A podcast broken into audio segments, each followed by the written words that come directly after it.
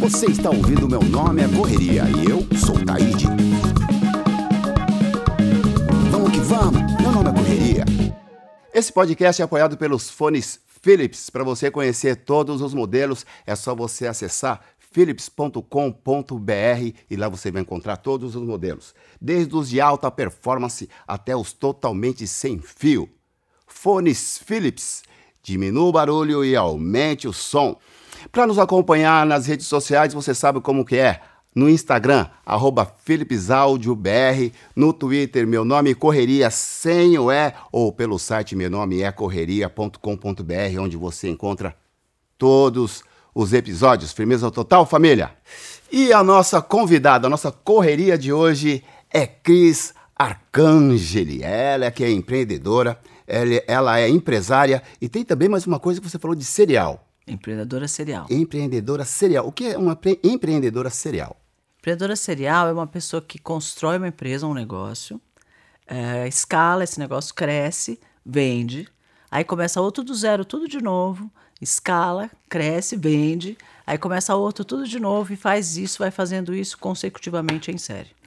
Eu não sabia dessa, eu não conhecia, mas agora estamos sabendo. E você não começou assim, você começou, Como você dentista. se formou em odontologia, é, não é isso? Ó, primeiramente, é, falta de educação da minha parte, muito obrigado por ter aceitado vir conversar com a gente. Eu que quero agradecer o convite, muito obrigada mesmo. Correria não podia ser uma coisa que me me, me, identificasse mais. Ótimo, isso é ótimo. Então, aproveitem aí também para terem suas ideias, hein, porque a conversa vai render. Como dentista, você tinha o, o seu consultório, a sua empresa e de repente você eu vou enfrentar outros outros Desafio. desafios aí. É bem o que, que te deu esse start?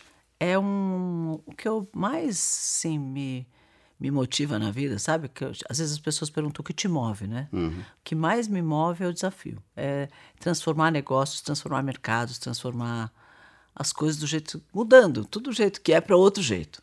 E com isso eu vim fazendo isso desde a odontologia. Quando eu comecei na odontologia, eu, comecei, eu, eu fui a primeira pessoa a acreditar em homeopatia aplicada à odontologia, então tratamento é de canal com medicação homeopática. Então essa foi a minha tese de mestrado lá atrás.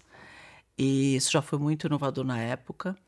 E aí, sim, alguns anos depois, eu tinha um consultório aqui na Doc Lobo, tinha um monte de clientes, eu só fazia canal. Aí eu falei, ah, não, eu quero usar essas plantas que eu aprendi a usar na, na odontologia para tratar o meu cabelo. Porque meu cabelo sempre foi um cabelo ondulado, difícil de cuidar. Então eu falei, é, é, esse. Eu vou tratar com homeopatia, com plantas homeopáticas e com produtos naturais, que não existia nada de produto natural para cabelo naquela época. Então a gente lançou a primeira linha de produtos naturais para cabelo, o primeiro produto sem sal, o primeiro shampoo sem sal do mercado. E junto com isso, um monte de outras inovações. Caramba! Então você veio da ideia da homeopatia, vou jogar isso daqui, acho que a gente pode usar isso aqui também na odontologia. Você enfrentou muita, vamos dizer, resistência por parte Sempre da classe? quando você inova, tem resistência, né? Porque as pessoas demoram para entender um pouco Sim. o conceito. E esse conceito de produtos naturais, aplicação de produtos naturais, vem me acompanhando desde esse lançamento dessa linha, que foi em 86, você imagina. 86. Faz muito tempo. Não tinha nada de produto natural na época. Aí nossas, eu fiz essa linha de produtos naturais, depois eu fiz uma linha de shampoos orgânicos, que foi uma outra empresa que eu fiz de shampoo que chamava E Cosméticos. E depois, é, aí eu trabalhei um pouco no setor de importados, e foi a primeira distribuidora de produtos importados no Brasil. E tinha 28 marcas com exclusividade para todo o Brasil, é, é, cosméticos de marca prestígio, como Chanel, Clarins, Clarine Herrera, essas marcas. Uhum. Aí montei uma rede de lojas para distribuir essas, essas marcas. E aí depois que eu fui vendendo esses negócios, fui fazendo, fui crescendo, fui vendendo, e aí que veio a Beauty que foi o, uma grande inovação, porque essa é uma não foi só a inovação do produto, mas foi a inovação de criação de uma nova categoria mundial, quer dizer, nunca não existia uma categoria de produtos que, é, que misturava o colágeno à alimentação. Então eu criei isso e hoje é um mercado aí de muitos bilhões de, de dólares pelo mundo. Sim, você que deu o start para que pudesse ter, as pessoas pudessem enxergar essa possibilidade, né? É. E na verdade, essas possibilidades que são várias, né? São, são muitas. É, há entendimento sobre o, o, colágeno, que é a maior proteína que tem no corpo, e o quanto ele interfere no seu envelhecimento, É, foi isso que eu estudei. E aí a forma de aplicar o colágeno na alimentação para que você possa suplementar todos os dias sem sentir, porque é uma coisa que precisa suplementar a vida inteira a partir dos 25 anos. Porque a gente vai perdendo colágeno, você perde 1,5% ao ano a partir dos 25 anos. E, e você não tem na alimentação, é muito pouco. Tem na carne, claro, é, no peixe, na alga, mas assim, precisa comer uma vaca inteira para comer a quantidade de colágeno que precisa. Então a ideia é você extrair o colágeno dali, transformar essa molécula em, em hidrolisada, em pequenas partículas para que ela facilite a absorção. E aí você toma ou em pó, ou em líquido, ou misturado no alimento, aí tem milhares de formas de fazer, e a gente faz isso, ainda acrescenta vitaminas, minerais e extratos de frutas orgânicas e tal. E aí, em 60 minutos já está na corrente sanguínea, já está agindo no corpo. 60? É. E tem comprovação de eficácia, hoje em dia tem no mundo inteiro, mas eu fui a primeira a fazer essa comprovação de eficácia num laboratório italiano, que comprova 20% de redução de ruga e 30% de melhora na elasticidade da pele, na flacidez, com 60 dias de uso. Então, precisa tomar. E assim, não é só para pele, sabe? É para articulação, para tendão, para ligamento. Então, joelho, é, sabe quando você faz muito esporte e, e, e, tem desgaste articular, tem desgaste muscular. E principalmente depois dos 50, 60 anos, quando você começa a ter perda muscular e perda óssea. Aí o colágeno é fundamental. É, você falou a partir dos 25, então eu estou 25 anos já atrasado, preciso começar logo. Começa logo. Apesar que minha cutis está bem cuidada ainda. Né? Me diz uma coisa, Cris, quais as, as dificuldades que você enfrenta como empresária? Mulher, você quer saber? Sim. Olha, é, eu sempre eu fui, eu fui bem pioneira assim nesse nessa história de empreendedorismo feminino, principalmente no tamanho de empresas que eu que eu acabei criando e mesmo no mercado internacional com essas marcas internacionais que eram muito grandes. Então, eu fui a primeira distribuidora da Lauder, que é uma maior marca do mundo, Clarins e Carolina Herrera e essas outras marcas são grupos muito grandes. Então, eu sempre lidei com muito homem. Uhum. Eu acho assim, é, no primeiro momento, quando o homem senta numa mesa com uma mulher, e eu era muito nova, eu comecei muito cedo, 25 anos eu já tinha a minha, a minha empresa, é, eles te eles testam, né, para ver se você está ali perdendo tempo, se você sabe o que está fazendo, se você entende o, o teu objetivo ali, foco, etc. Mas quando ele percebe que sim, ele começa a te tratar de igual para igual. Eu, não, eu te, vou te dizer que eu tive muito poucos problemas. É, eu acho que o maior problema que eu tive foi numa sociedade que eu fiz com um grupo é, grande de, de, bancos, né, de, de uhum. do mercado financeiro. E aí, ali no mercado financeiro, a, a o, o preconceito com mulher é, é bem maior. Assim. Você é. vê que tem poucas sócias mulheres, é mais difícil. Tá. Eu, aqui no Brasil, a gente vê que uh, o empreendedor ou empreendedoras, elas são vistas por muita gente assim com certo preconceito. Né? As pessoas têm uma visão é, diferenciada, um pouco deturpada assim, de alguns empreendedores, até por conta de atitudes de algumas digamos, laranjas podres que tem no meio, porque sempre tem em Sim. todos os lugares. Você já passou, você já sofreu esse tipo de pressão? Você já, já foi recebida com esse tipo de, um, com esse preconceito? Ah, é uma mulher empreendedora, deve ser igual aos outros. E se sim, como você faz para lidar com isso? Assim, é, na verdade, isso existiu no Brasil por muitos anos. Uh, o empreendedor era visto como um explorador que explorava os funcionários uhum. ou que é, levava vantagem em tudo. E tinha aquela coisa do Brasil, né, que era legal levar vantagem em tudo, né? Uhum. Ah, eu sou o bacana, Gerson, eu, né? é o Gerson. Ah, eu sou esperto, eu levo vantagem em tudo e tal. Então tinha um pouco essa história e principalmente o empreendedorismo tinha isso. Eu acho que graças a Deus hoje a gente tem as pessoas têm muito mais consciência. Acho que até empreendedorismo está na moda, né? Porque eu estou vendo é, gente que não tem nada a ver com empreendedorismo fazendo, dando aula de empreendedorismo. Então acho que o empreendedorismo está até meio na moda hoje em uhum. dia. Mas é, as pessoas come, cons, hoje conseguem entender que o empreendedor é uma é uma uma engrenagem muito importante nessa roda, né? Porque é ele que tem ideias, ele que cria as riquezas, ele que cria os, os conceitos, as inovações, e esses negócios acabam gerando os empregos e pagando os impostos. Então, se você trava essa engrenagem, você começa a ter desemprego e começa a ter perda de, uhum. de, de, arrecadação, o que trava um, o país como um todo. Então, esse momento, por exemplo, que a gente recentemente passou com a pandemia, onde os negócios paralisaram, o desemprego foi em massa e, a, e o recolhimento despencou, porque uhum. as, as, empresas pararam. Então é fundamental que existam empresas.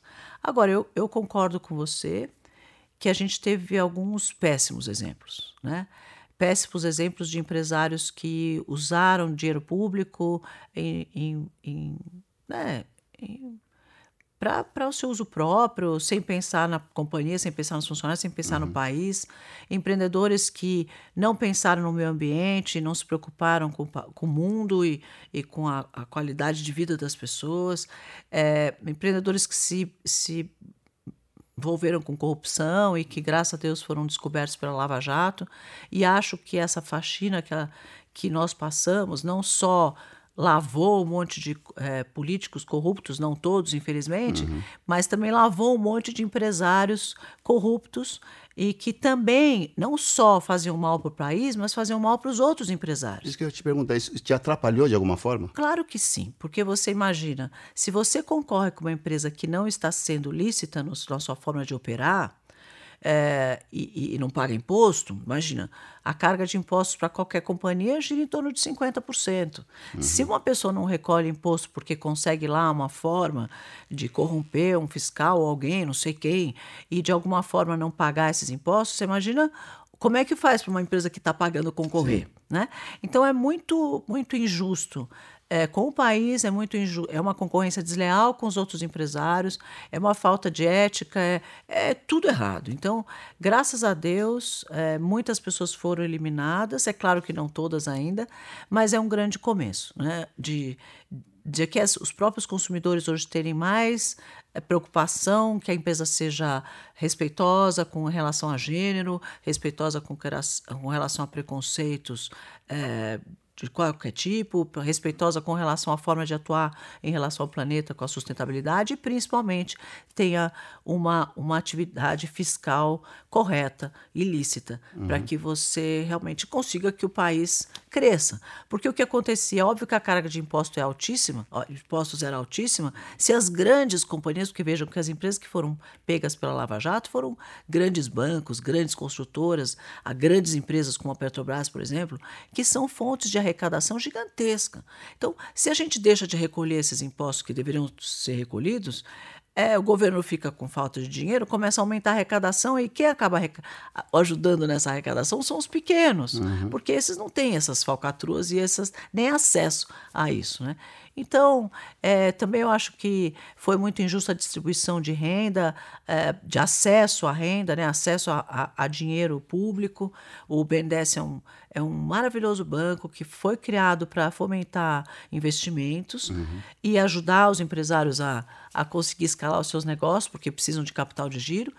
E esse dinheiro foi mal aplicado, né? Mal aplicado, a gente via lá 50% aplicado em, em 80% aplicado em grandes dois, três nomes de grandes bancos e de grandes corporações que e os pequenos nunca viram esse dinheiro. Então, estava tudo errado, estava realmente muito desequilibrado e eu, eu sou muito sou, sou, sou muito é, feliz mesmo com essa, com essa descoberta toda e com, esse, com essa mudança porque hoje as pessoas, é muito mais transparente, as pessoas têm muito mais é, acesso a saber quem é o político, quem não é, é só querer também, né? Porque hoje, antes de votar, dá para você acessar um aplicativo lá que conta toda a história daquele político, histórico daquele político. Se ele compareceu, se ele não compareceu, se ele votou, que projetos ele fez. Então você só não conhece se não quiser. Se você quiser trabalhar e, e usar o seu voto de uma forma correta, você vai ter como. Isso é uma coisa que a gente não tinha no passado, né? Então, é, é, eu acho que nós estamos andando num caminho. Não é, obviamente, foram muitos e muitos anos de aparelhamento da, da, do governo mesmo, de todos os órgãos e tal, que foram aparelhados com grandes números de, de funcionários públicos que não podem ser demitidos. Imagina você ter uma equipe que você não pode demitir. Como é que você cobra? E como é que você faz a pessoa trabalhar se ela não pode ser demitida? E se ela sai de férias? Outro dia eu vi uma, uma funcionária pública do Rio de Janeiro que mora em Miami. Miami? Ah. Ela recebe 25 mil reais por mês, ela mora em Miami. Então ela nunca foi trabalhar. Mas você não pode demitir. Então não adianta nem denunciar, né? Porque foi uma denúncia grande que as emissoras fizeram, a imprensa, etc. Mas e daí? O Fantástico depois cobriu, uns seis meses depois, a mulher continua lá em Miami dando risada, porque ela não pode, por lei, ser demitida. Então, enquanto a gente tiver esse tipo de protecionismo, que você não pode investigar crime de político, você não pode é. demitir um político, fica difícil para você a gente mudar essa situação. Mas eu acho que muitas coisas, já, já se avançou em muitas coisas. É, infelizmente é, é difícil, a gente vê que o até independente de gostar ou não do presidente que nós temos hoje, ele é um cara bocudo, né? Ele não tem muito medo de nada, não. E ele foi contra muitas, muitas coisas que ele viu por aí, mas é muito difícil desemparelhar essa, essa máquina, né? Uma coisa que nós vamos levar alguns, alguns 20, 30 anos para conseguir fazer. A gente está conversando com Cris Arcangeli, que é empresária, empreendedora serial. É isso aí. Apresentadora e dentista. é é, essa eu não sabia, hein? Você vê? Essa eu não sabia. Bom, é o seguinte, é, você tem uma história muito interessante que, há alguns anos, uma empresa sua, uma empresa sua passou por uma crise. E no meio dessa crise, não sei de que maneira, é, essa, essa sua empresa deu a, voz, a volta por cima. É. Né? Como que você conseguiu fazer com que uma coisa que não estava, que começou mal para sua empresa, terminasse dando essa volta por cima, terminasse sendo benéfica? Como você enfrenta essas crises e consegue sair delas? Olha, eu acho que a gente tem duas formas de olhar a crise, né? É, toda crise, toda e qualquer crise, quanto maior ela for, melhor nesse aspecto, traz novas oportunidades, porque ela transforma mercados. Então, dores que, que existiam deixam de existir, dores novas surgem. Então, nessas dores novas, tem oportunidades de coisas que você pode fazer para atender essas dores. Porque todo negócio que dá certo, ele tem um objetivo claro: resolver algum problema de alguém. Qualquer que seja, do mais simples ao mais complexo. E se você é, tem um novo, uma nova situação, por exemplo, agora com essa grande transformação, imagina, mundial, com crise econômica, com crise financeira, com crise de saúde, com crise política, né? todas essas crises ao mesmo tempo, e isso é, invadindo todos os países do mundo, imagina quantas novas oportunidades surgiram. Uhum. Né? Então, eu acho que nesse momento, a forma de, de, de reagir é é primeiro você se recompor do susto, né? Porque quando vem uma crise muito forte, a gente normalmente toma um susto e, e, e a, a, primeira vontade é sair fazendo coisas. E o, e o certo é você parar, né? E resolver essa, entender o que está acontecendo, a situação qualquer que ela seja. Isso serve para qualquer coisa. Uhum. Digerir aquela história e aí encontrar uma forma de você transformar aquele, aquele desafio numa oportunidade. E aí você sai com uma solução transformada.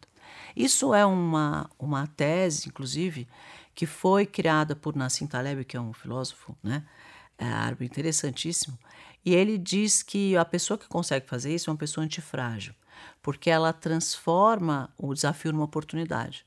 Ela consegue ver naquela, naquele desafio uma oportunidade.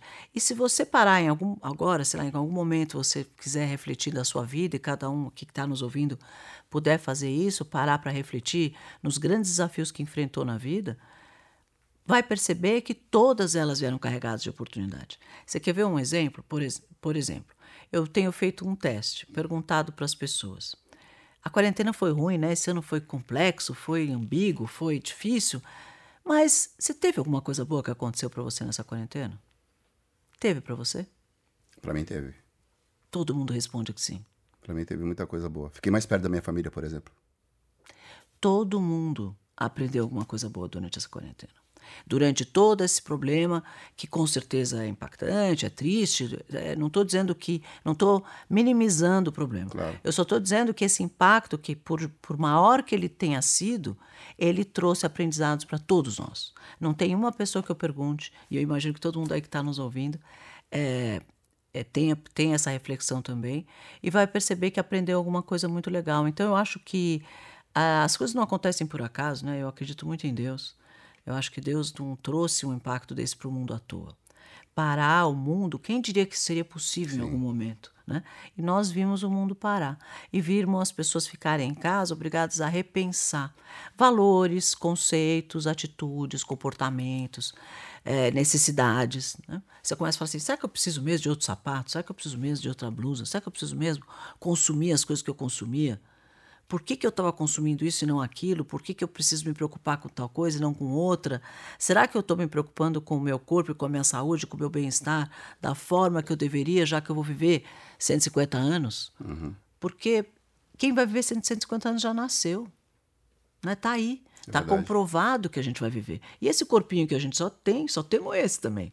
Se você não cuidar dele, você vai chegar a como lá na frente? Então, com, será que o tempo que a gente perde com algumas coisas não poderia ser dirigido para ter uma qualidade de vida melhor, para que a gente tenha uma saúde melhor lá na frente?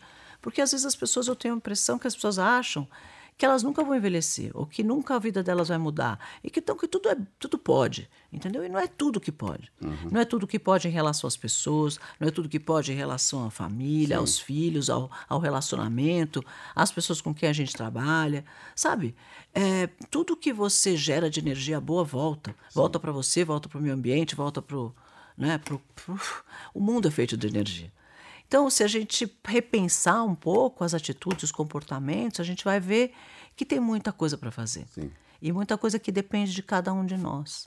E se cada um fizer um pouquinho, a gente vai ter um mundo muito melhor, né? A gente pensei, pensei que a conversa ia ser de empreendedorismo, mas está sendo uma lição de, não é verdade, de elevação espiritual. Isso é ótimo, hein? Isso é ótimo. O Brasil é um país que tem um potencial de talentos muito grande, certo? Que conselho você daria para as pessoas que estão querendo começar o seu próprio negócio ou até mesmo é, gerenciar sua própria carreira?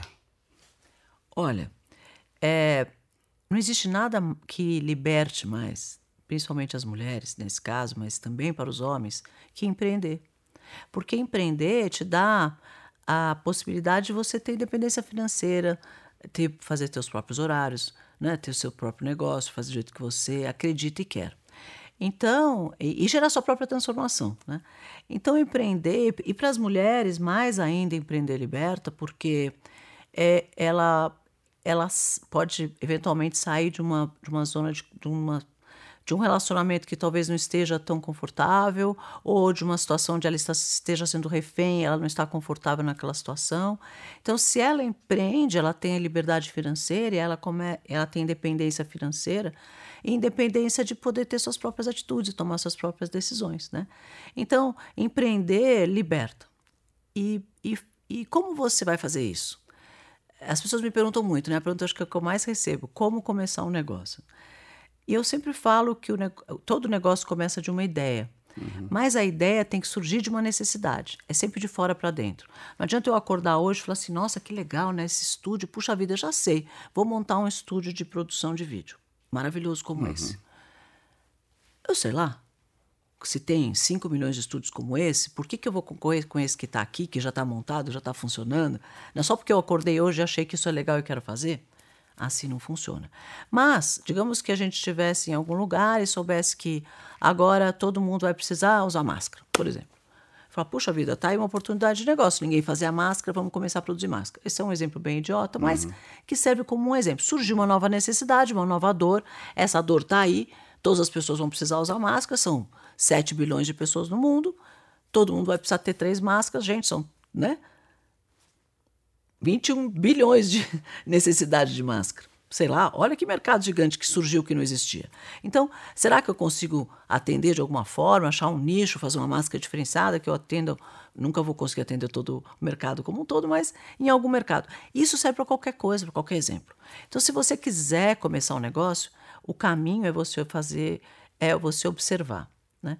Observar o mercado, observar as necessidades, observar. E às vezes você capta alguma coisa que está até no inconsciente coletivo, de alguma inovação, de alguma coisa que as pessoas às vezes precisam que elas nem sabem que elas precisam. Uhum. Né? Gosto de falar do Steve Jobs nessa hora, né? que é aquele cara que um belo dia apareceu com um iPod, para que aquilo? Sim. Que besteira, né? Pequenininho na mão, assim. Para que aquilo? E quando ele surgiu com o iPad, que eu falei, que coisa idiota, que agora essa vez esse cara errou, hein? Um negócio que é pequeno como, como um computador, é grande como um celular, para que, que alguém vai precisar desse negócio? Hoje não vivo sem o meu, né? Então você no primeiro momento, essas inovações quando elas são muito antecipadas ou muito disruptivas, você toma até um susto da ideia, né? Fala, nossa, que ideia maluca desse sujeito. Em algum momento você vai ver que aquilo é necessário. Quando eu lancei a categoria do colágeno, saiu numa revista que eu era louca varrida, que eu estava envenenando as pessoas, fazendo as pessoas comerem creme. Porque isso. o creme, na cabeça das pessoas, colágeno estava no creme da vovó que passava na pele. Realmente, sim, é verdade. O colágeno é um ingrediente de beleza muito antigo, usado de forma tópica. Só que eles conseguiram desenvolver o colágeno de forma endógena para ingestão. E as pessoas não sabiam disso.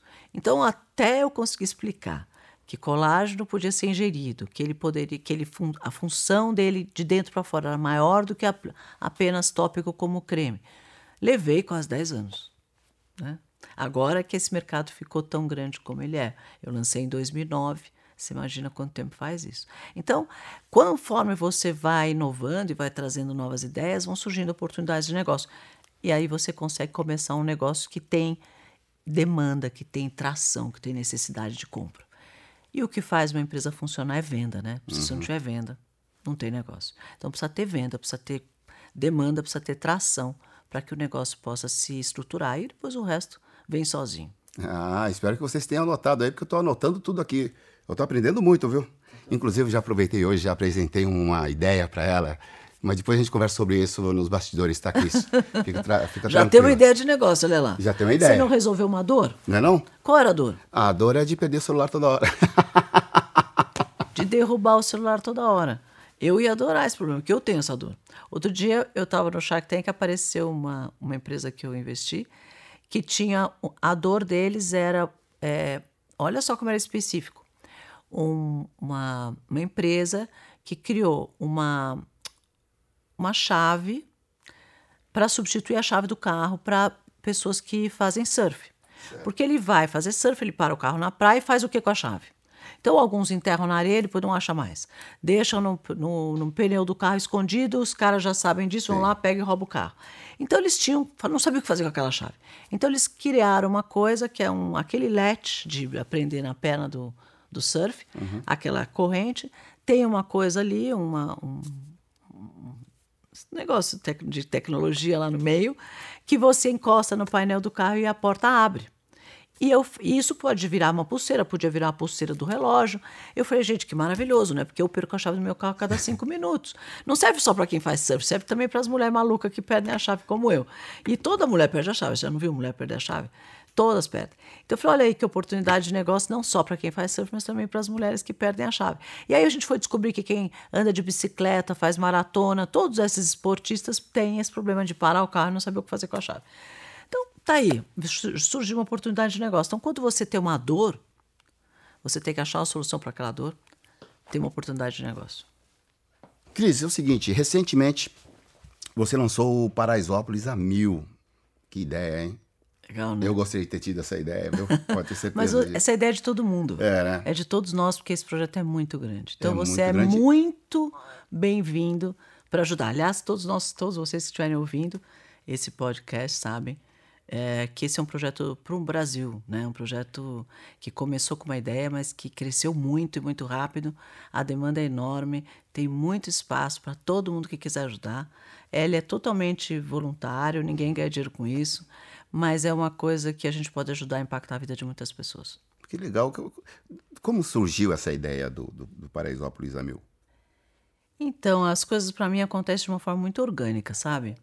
Eu, participando do Shark Tank, eu via que tinha muitos negócios que, que precisavam de mentoria, sabe? Mais do que dinheiro, aquelas pessoas precisavam de algumas, algumas dicas básicas de gestão, de estratégia, de marketing, de precificação, uhum. dicas que iam transformar o negócio deles, mais do que o dinheiro. Porque às vezes, se você tiver um dinheiro, mas você não sabe precificar o seu produto, ou você não sabe fazer o marketing, você não, não tem o produto correto, ou você não sabe criar uma barreira de entrada para a concorrência, você vai acabar perdendo aquele negócio por mais dinheiro que você tenha. Se você é, é, tem um negócio, mas aquele negócio não, você não tem networking, por exemplo, né? Você não conhece as pessoas certas daquele mercado, você também não vai conseguir fazer aquele negócio escalar.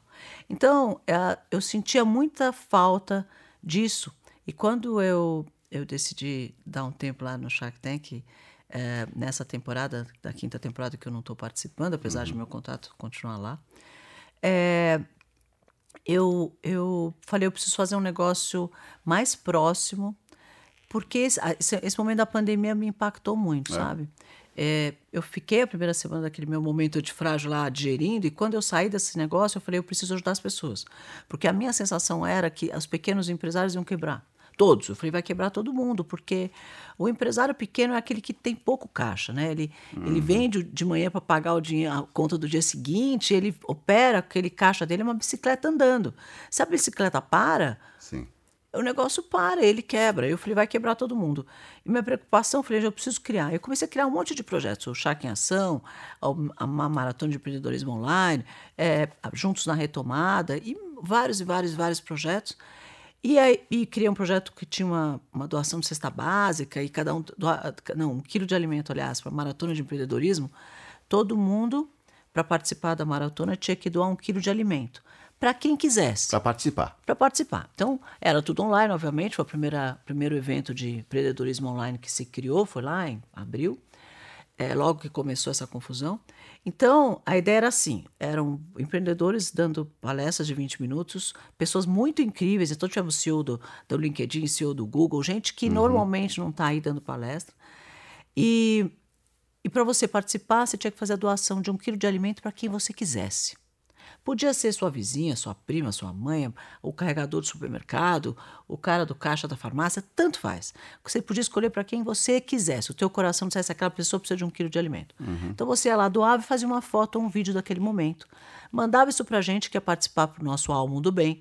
E a hora que a gente recebia essa foto, a gente mandava o link para você assistir. E com isso a gente estimulou as pessoas a criarem o hábito de doar. Uhum. Porque muita gente dizia: ah, mas como é que eu faço para doar a cesta básica? Onde é que eu conheço uma entidade que eu tenho que doar? Como é que eu faço? A gente é tão simples. Sai na rua com um quilo de alimento, doa para quem você achar que precisa. Porque se 100 milhões de pessoas doarem um quilo de alimento, são 100 milhões de quilos. Uhum. E a gente resolve o problema da fome no Brasil. Então, é, é uma coisa que você pode fazer, todo mundo pode fazer. E essa história gerou 30 toneladas de doação de alimento. Toneladas. Cada um doando um quilo aqui, ali, ali, ali. E foi muito legal. E a gente fez três temporadas dessa maratona. E, e aí eu sentia muita necessidade de fazer uma coisa mais próxima, mais empática, que pudesse ajudar mais as pessoas. Não só com visibilidade, mas também com educação empreendedora, uhum. com mentoria, com acompanhamento, com geração de parcerias para fazer com que esses negócios cresçam de verdade. E aí eu estava com essa ideia na cabeça e fui chamada no Ministério Público para falar um pouquinho sobre violência contra a mulher, que cresceu muito nessa uhum. época de pandemia, né? E como fazer, reduzir essa, como faz, combater essa violência contra a mulher. E, eu, e aí surgiu a ideia do Empreender Liberta, né? Que se elas tiverem dependência financeira, ela realmente pode sair dessa situação de, de desafio, de desconforto. E aí é, mas como fazer isso? Como fazer isso? Aí minha, minha assessora de imprensa, minha Renata, me convidou para conhecer Paraisópolis. Uhum. E quando eu cheguei em Paraisópolis, eu, eu conheci empresárias, é, empreendedoras e negócios de empreendedoras, de mulheres. Se você não ia acreditar, assim a qualidade dos negócios, o empenho, a dedicação dessas mulheres, com toda a dificuldade de ser mulher, de estar começando um negócio pequeno, de ser uma startup dentro de uma comunidade com poucos recursos, e como elas conseguem, conseguem é, estavam conseguindo criar coisas muito legais. Falei, gente, eu preciso mostrar esses negócios. E aí criamos o Amil, na verdade, que é o nome do programa, e nesse caso é Paraisópolis Amil, mas logo se, se aproximou o, o G10 Favelas, que é uma, uma, o fundador, que é o Daniel Cavarete, que a gente conheci, conheci lá também, é, até apresentado pelo Gilson, que é o prefeito. Líder comunitário, né? Comunitário lá da Ele é o líder né? comunitário, ele, que a gente intitula de prefeito, prefeito. lá de Paraisópolis, porque realmente ele é. Uhum. Faz uma gestão fantástica, uma maravilhosa, séria, que eu acho que muito político por aí deveria aprender com ele. E, e, e, o Gilson me apresentou o Daniel. Eu, o Daniel é o fundador do G10 Favelas, que é uma brincadeira com o G7, uhum. né, com as uhum. grandes, maiores comunidades e favelas do Brasil. E é, é muito importante assim, o trabalho que eles fazem. Você veja, é só Paraisópolis fatura dentro de Paraisópolis, são 120 mil pessoas que moram lá gira uma economia de 7 bilhões de reais. Lá dentro. Lá dentro. Hoje, todas as favelas do Brasil faturam 140 bilhões de reais. E, e tem 14 milhões de pessoas que vivem em comunidades e favelas. Então a gente tem muito mercado, tem muita oportunidade de negócio, tem muita coisa que pode ser feito para o mercado interno e principalmente para fazer é ligação de coisas que são feitas lá que podem ser vendidas fora da comunidade, coisas fora da comunidade que podem ser vendidas lá dentro. Uhum. Quer dizer, existe um mercado se a gente perder um pouco do preconceito Sim. e achar que tudo que é feito numa comunidade não é feito com carinho, não é feito com qualidade, não é feito direito. Porque isso é uma, uma verdade terrível, porque eu vi, presenciei, e eu, eu convido todos que puderem assistir Paraisópolis a Mil, que é um programa, na verdade, que foi feito em casa, uhum. foi feito com uma produtora que cedeu o tempo dela para gravar, é, não tinha um formato formatado uh, internacional, uma coisa que foi que, sendo criada meio trocando o pneu do carro andando, a gente vai gravando e vai falando, não, e se fizesse isso, se fizesse aquilo, se mostrasse isso, se mostrasse aquilo. Eu misturei um pouco do conhecimento que eu tenho dos reality shows que eu fiz, porque eu fiz aprendiz, né? Uhum. Fiz stream makeover social com, com construção de creches, inclusive uma no, na, no, na, na favela, na comunidade do Alemão, no Rio de Janeiro, durante a pacificação. Construí uma creche maravilhosa lá para a comunidade e fiquei um tempão lá no Alemão, três meses indo lá, tudo, sempre para fazer essa, essa creche. Isso tudo está no YouTube, é muito fácil acessar para ver. Então eu fui conhecendo tô, um pouco, misturei um pouco, um pouco do Shark Tank, um pouco do Stream um pouco do Aprendiz, fiz uma salada e criei um negócio que, na verdade, é um programa que, na verdade, é uma competição de startups para mulheres, e lá isso tá, na Paraisópolis está bem focado em mulheres, para atender um pouco essa história da violência. Uhum. Que nesse momento é, uma, é, uma, é muito grave, a gente precisa realmente combater isso, e, e se a gente eliminar a causa, a gente elimina o efeito. Né? Então, ali a gente faz uma competição de startups entre empresas de mulheres, são cinco empresas que o próprio Gilson escolheu e o Daniel. Ele está na mesa dos jurados, o Daniel também. E aí a gente é, escolhe duas que são as que ganham elas têm um prêmio simbólico em dinheiro que é 15 mil reais, mas elas têm também uma mentoria. É, e naquele momento a gente dá muita visibilidade de qualidade, sabe? Incentivando, falando, mostrando que legal o negócio que elas fizeram, pondo elas para cima, para elas acreditarem cada vez mais nelas mesmas. Porque se você ali começar a falar, você está errado, você está fazendo isso errado, você está aquilo errado, você pode desmotivar o empreendedor. Sim. Né? Então, a nossa ali, a nossa linguagem é para motivar, dar visibilidade de qualidade e, e, e mostrar para ela que ela tem outras oportunidades. Porque às vezes você escuta, né? É, se eu te contar aqui uma, um problema, você vai provavelmente falar, não, Cris, mas se fizesse assim, Sim. né? É claro que a gente que está ali, que tem um pouquinho mais de conhecimento, vai trazer umas ideias para eles diferentes. Então, a nossa ideia ali é trazer ideias diferentes de como elas podem crescer, mas depois, quando acaba, a gente dá a mão e vai lá. Uhum é, é, visitar o negócio, conhecer a fundo, falar sobre plano de negócio, sobre estratégia, sobre preço, sobre como vencer os desafios que elas estão vivendo, arrumar parcerias para ajudar em algumas coisas.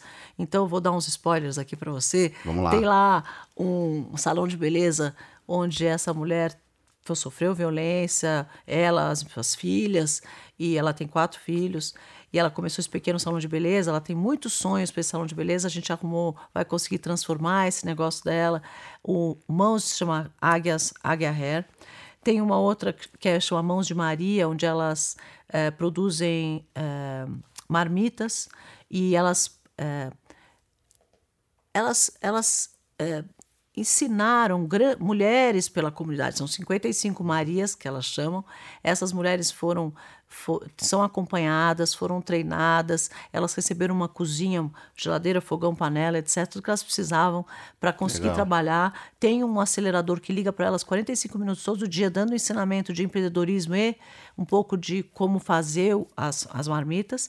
Elas ganham R$ 2.500 por mês para fazer isso, elas têm que fornecer 10 uhum. marmitas para a Mãos de Maria. E a Mãos de Maria tanto doa como também faz venda nessa, nessa, nesse bistrô que ela tem lá numa laje. E ela distribuiu um milhão de marmitas durante a quarentena. Um milhão. Um milhão. Não só dentro de Paraisópolis, mas para muitas outras comunidades. E agora elas fabricaram, aliás, vou aproveitar esse espaço para fazer uma propaganda claro. delas. Elas estão fabricando 30 mil é, panetones com essas Marias. Que é incrível o panetone, é uma delícia o panetone, de verdade. salgado, né? Tem, inclusive, um salgado. salgado. E esse, olha aí, você assistiu o programa, Com certeza. e elas e a gente agora está ajudando a, a, vender esses panetones. Né? A, nossa empresa comprou 50 e vai distribuir durante uh, agora o Natal. E incentivo que outras pessoas também, uh, se quiserem fazer um lindo presente de Natal, possa comprar um panetone do, do, do Mãos de Maria, porque não só vai ajudar o Mãos de Maria, como também o Costurando Sonhos, que é uma outra empresa que tem lá dentro que funciona mais, mais ou menos do mesmo jeito, só que com costureiras. Então, eles capacitam mulheres para serem costureiras. Eles têm uma coleção de roupas. Agora a gente vai ajudar a desenvolver um estilista lá dentro da comunidade para mostrar como como dá para fazer uma moda de favela e fazer essa moda da favela ser vendida fora, né? Então, tem muita coisa que pode ser feito, por isso que eu digo assim, é muito grande, a gente quando terminar lá, nós vamos terminar com cinco empresas, imagina, Sim. 120 mil pessoas, quantas empresas tem ali dentro?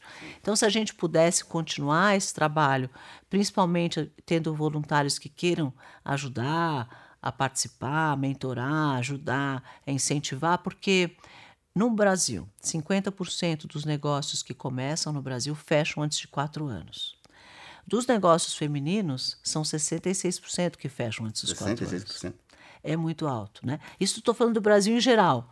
Você imagina numa, num ambiente onde o desafio é maior ainda, como é o ambiente de uma comunidade como essa. Né? Então, ali, o, o, o risco delas não conseguirem perpetuar os seus negócios, escalar os seus negócios é muito grande, delas não conseguirem ir para frente. Então, a, no, a nossa nossa intenção ali, o propósito, o conceito que tem por trás desse programa é fazer com que elas possam escalar os seus negócios e, e, capacitar mais Marias, mais costureiras e mais pessoas ali, gerando negócio, gerando dinheiro e independência financeira. Elas comentaram que, que a ideia delas é, é ter essa, essa mãos de Maria em, em, em várias partes do país, é, para que não seja apenas favelas. mãos de Maria de, de Paraisópolis, mas mãos de, de Maria do Brasil. É, é, elas têm esse sonho, é, e aí é, elas já estão fazendo, né? Na verdade, elas são maravilhosas. Sim. Tem uma capacidade incrível e quem escuta ela, é, quando elas falam e fazem o pitch delas ali, fica surpreendido com a qualidade do trabalho que elas executam. Que, olha, eu vou te falar.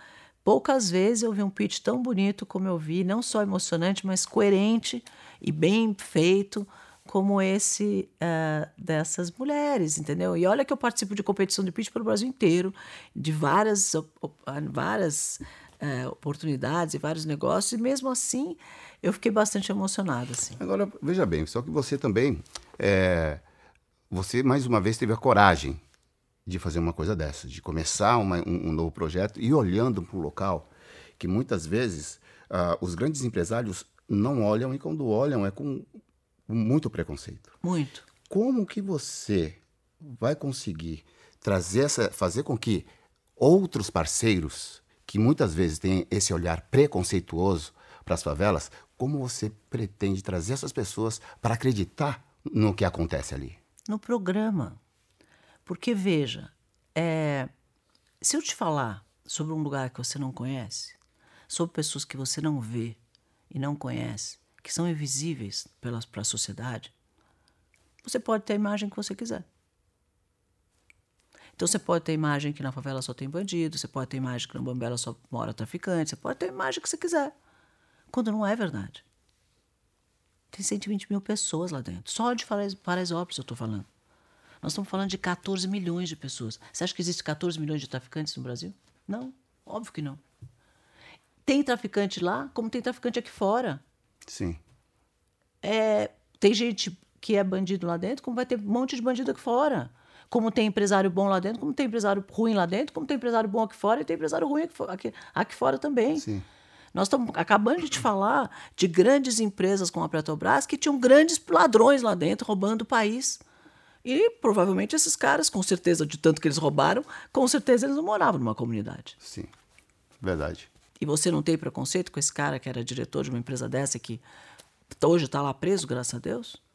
Agora, você tem preconceito com uma pessoa que está lá e que é séria que está tentando ganhar o dinheiro dela? Tem muito, está tudo errado. Agora, se eu não te mostrar isso e você não conhecer, você vai ficar com o que está dentro da tua imaginação. Sim. Então, a porquê do programa? E por que fazer, mesmo sem estrutura, sem a gente ter, é, né, assim, a capacidade de uma, de uma. Olha, gente, eu vou te falar. O Shark Tank tem uma produção feita pela Floresta, que é uma produção impecável. Eu nunca vi uma produção feita tão impecável como aquela. E olha, de todos que eu já fiz de televisão, não é muito, uhum. mas já fiz um monte de coisa.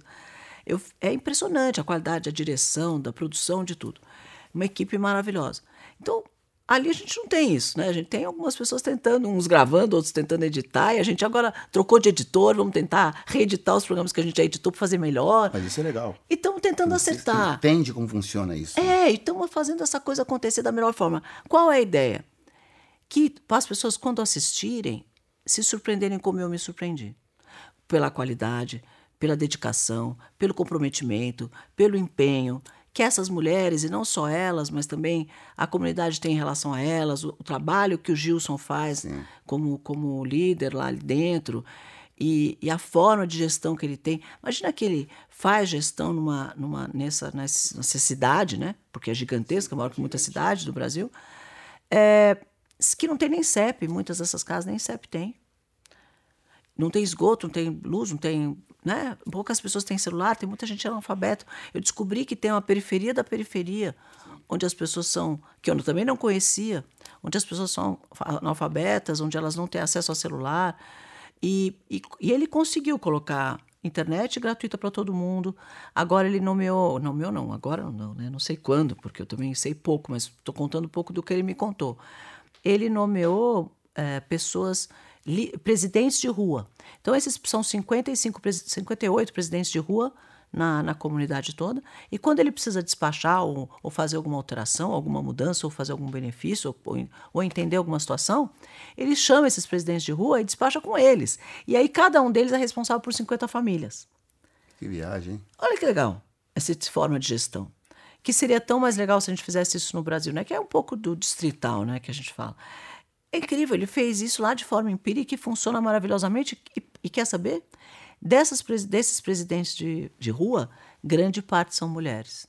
Olha que legal. Porque elas são muito empenhadas em fazer a comunidade funcionar.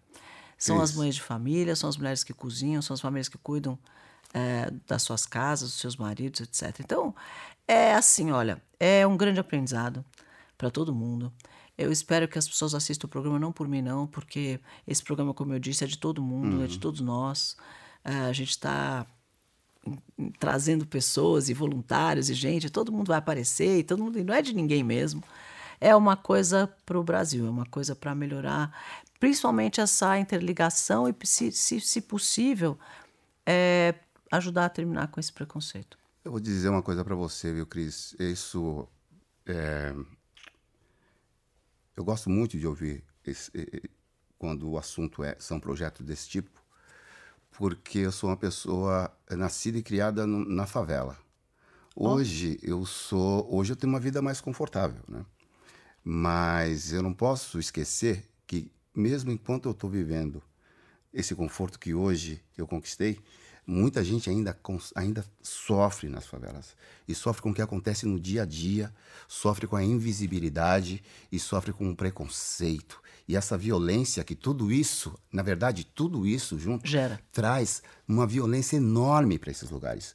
Onde existe, existem pessoas honestas que trabalham 24 por 48, não param nem quando estão doentes eles estão lá, ó, batalhando, batalhando e sofrem sofrem do mesmo jeito quando a polícia vai lá para pegar traficante, para pegar bandido, essas pessoas que trabalhadoras sofrem mesmo essas consequências. Sem dúvida. Sofrem isso.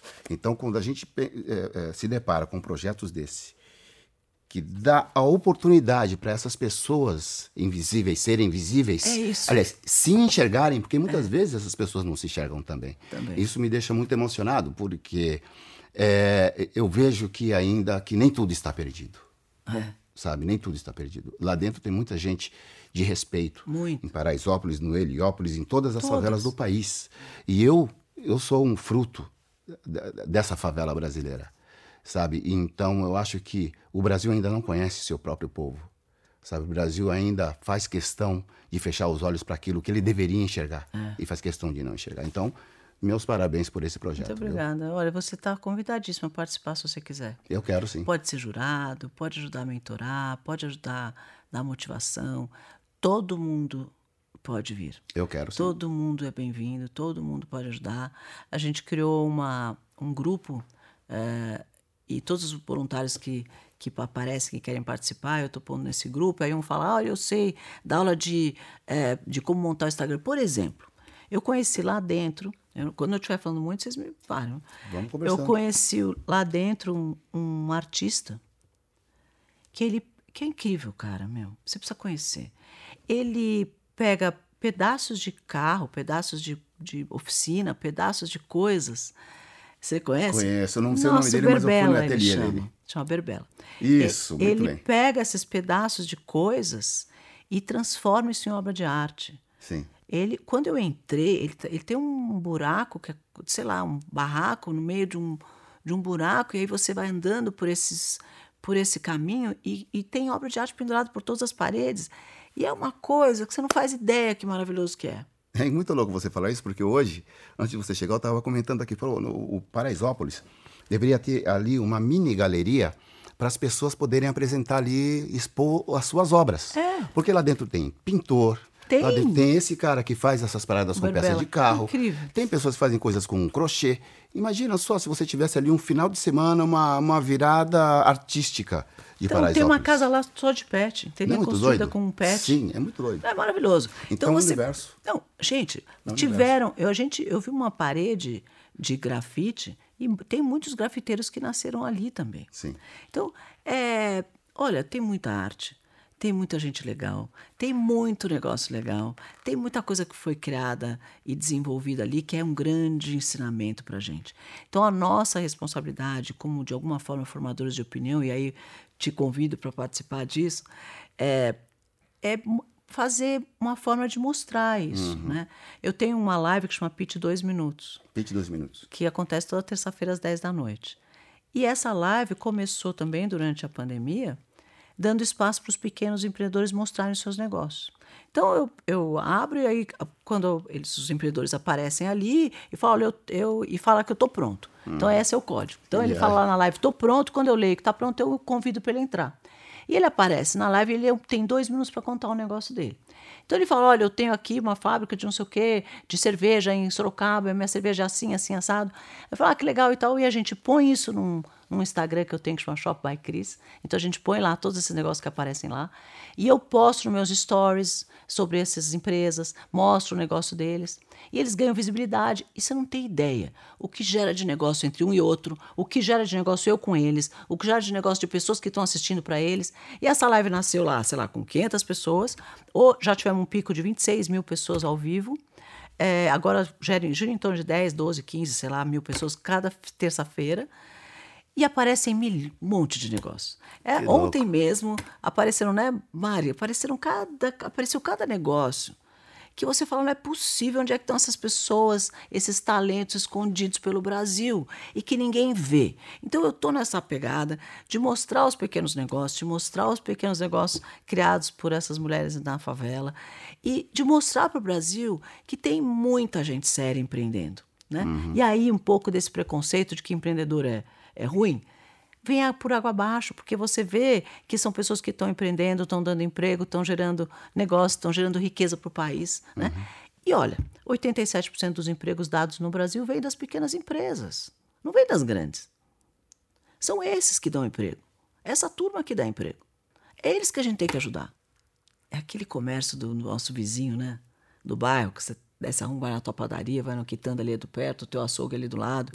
É isso. É isso que importa, né? Você vê que na, na Europa, é, principalmente os franceses, os ingleses, eles compram pouco, é o consumo do dia, tem geladeiras pequenas, eles têm uma diferença. É muito diferente a forma de, de consumo, né? Eles, eles saem para trabalhar, na volta do trabalho eles passam na quitanda do lado de casa, compram dois tomates, um meio pé de alface, porque lá vende meio pé de alface, um dois, duas, duas carnes, não sei o quê, sobe, vai lá, faz o seu próprio jantar, consumiu aquilo que sobrou, vai para o lixo, que sobrou vai sobrar um pouquinho na geladeira, mas ele comprou exatamente o que precisa para o jantar. E o que que vai para a geladeira? Quase nada. Né? Se você pegar a geladeira de brasileiro, e o lixo do brasileiro é riquíssimo. porque a gente tem um grande número de desperdício de coisas. Né? Então, é, faz volumes enormes de comida e sobra, põe na geladeira sobra. Não existe isso lá.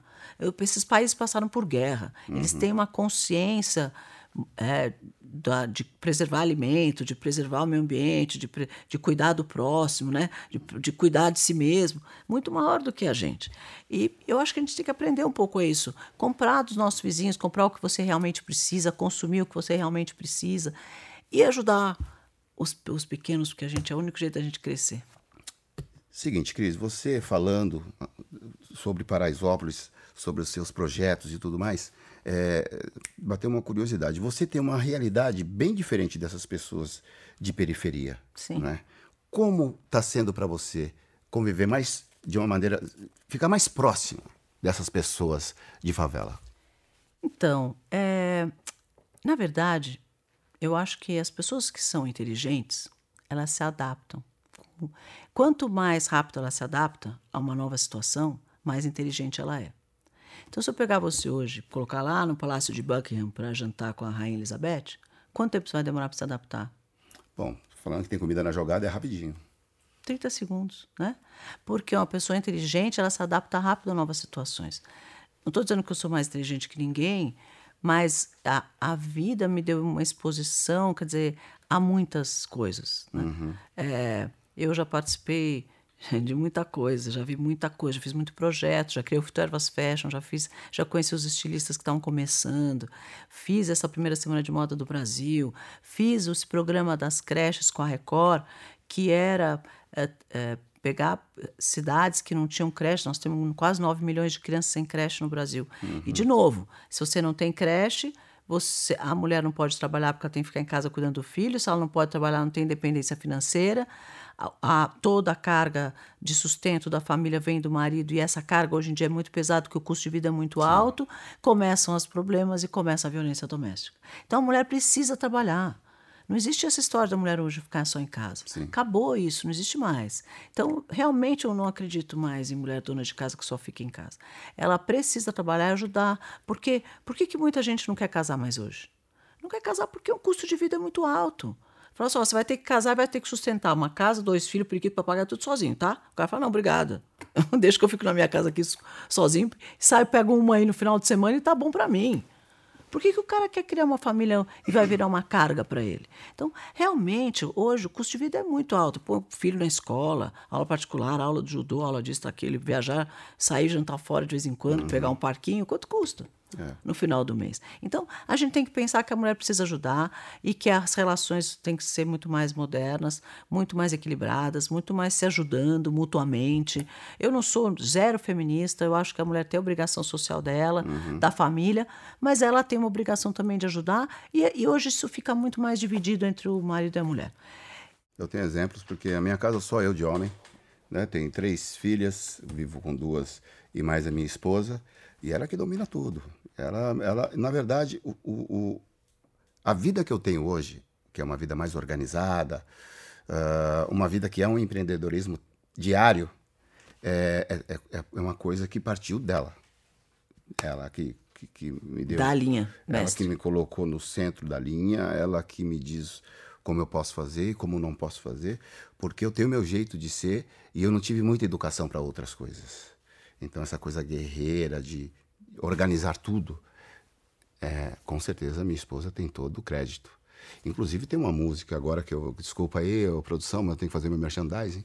Eu vou lançar uma música agora em que eu digo, ela não quer mais ser só dona de casa. Na maioria, hoje são elas quem dão as cartas. É. Tiro o meu chapéu para essa mulherada que faz a diferença em toda a área conquistada. Sem medo de meter o pé na estrada, é empresária, enfática, simpática, perita em matemática, fera na informática, tentação divina, graciosa, fantástica e mãe. Ah lá, achei o hino do meu programa. Pois é, chama-se Segura. Você vai ter que mandar essa música para mim, topa? Mandarei. Mandarei. tá me devendo, hein? Isso foi empreendedor. Eu fiz o empreendedorismo agora, ao vivo aqui. Vocês perceberam isso ou não? Eu quero esse, essa música no Paraisópolis a mil, tem a cara desse programa. Vou mandar essa música para você. Vamos. Natasha, você já está ligada na nossa comunicação aqui. Vamos pôr essa, essa música lá. A gente tem uma música que não é música, né? Que é uma música branca para poder usar no YouTube. Olha aí, uma música pra gente Eu tenho usar. essa música para pra, eu acho que vai cair como uma luva pro seu programa. Vou adorar. Mas já que falamos em música, e você falou coisas muito bonitas sobre a garra das mulheres e a verdade, é, gostaria de perguntar para você, você, você é eclética musicalmente? Tem um ritmo que você gosta mais que os outros? Como que é? Ah, eu, eu sou meio eu sou meio louca assim. Adoro, eu adoro é, techno. Eu adoro techno. Sério?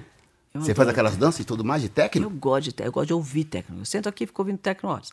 Eu gosto de rock. Também gosto. é, gosto de música brasileira.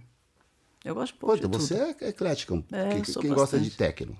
Música popular brasileira. Você falou mais uma que eu não vou lembrar E- agora. e rock. Então você gosta de mais alguma coisa, que ela não está querendo entregar todo o jogo aqui 100%, mas ela gosta de mais algum ritmo. Então você é eclética. Gosto de, sou sim. Em que momento o fone de ouvido é indispensável para você? Nossa, o meu está na minha bolsa 24 horas por dia, porque eu não vivo sem o meu, sabe? Eu uso nas lives o tempo todo. É, eu uso porque eu tô, o telefone virou meu. Acho que não só para mim, né? Talvez para todo mundo. Todo mundo, né? Tenha virado a extensão do braço.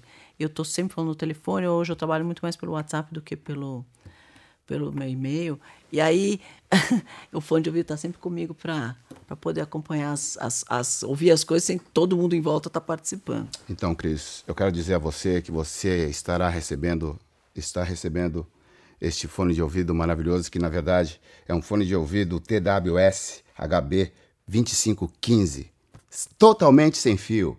Você pode fazer todo o trabalho que você tiver que fazer sem tirar o som dos Olha! ouvidos. Olha que maravilha! Pode colocar e fica assim? E olha essa caixinha que maravilhosa! E já carrega aí O dentro que, que é isso? Aqui, você colocou, recarregou a, a caixinha, vou levantar.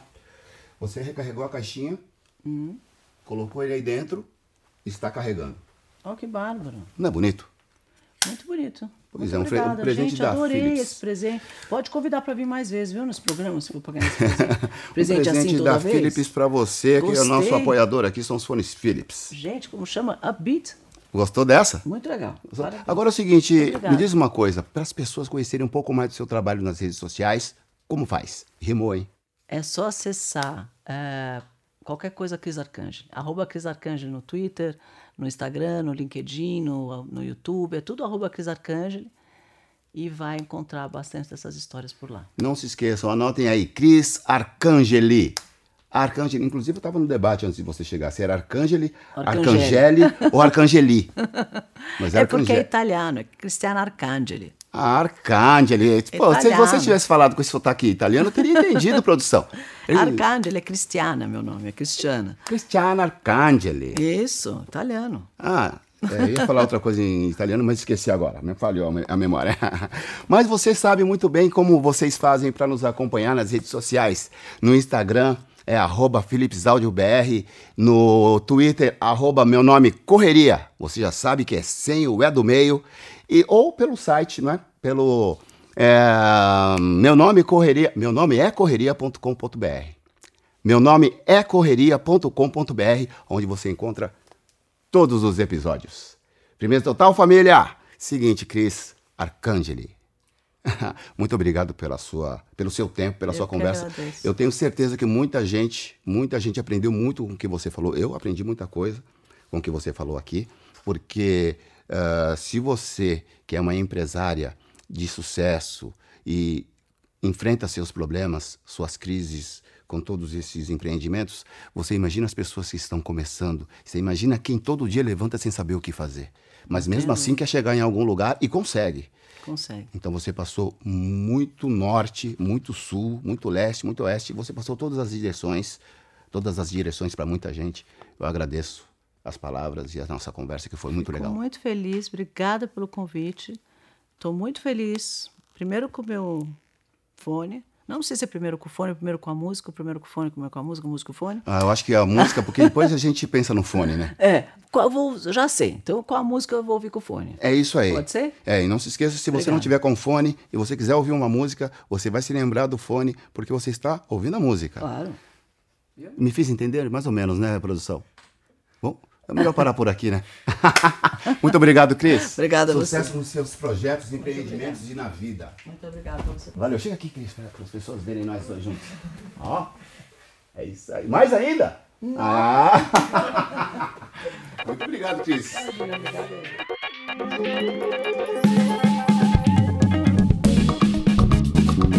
Você está ouvindo Meu Nome é Correria e eu sou Taíde.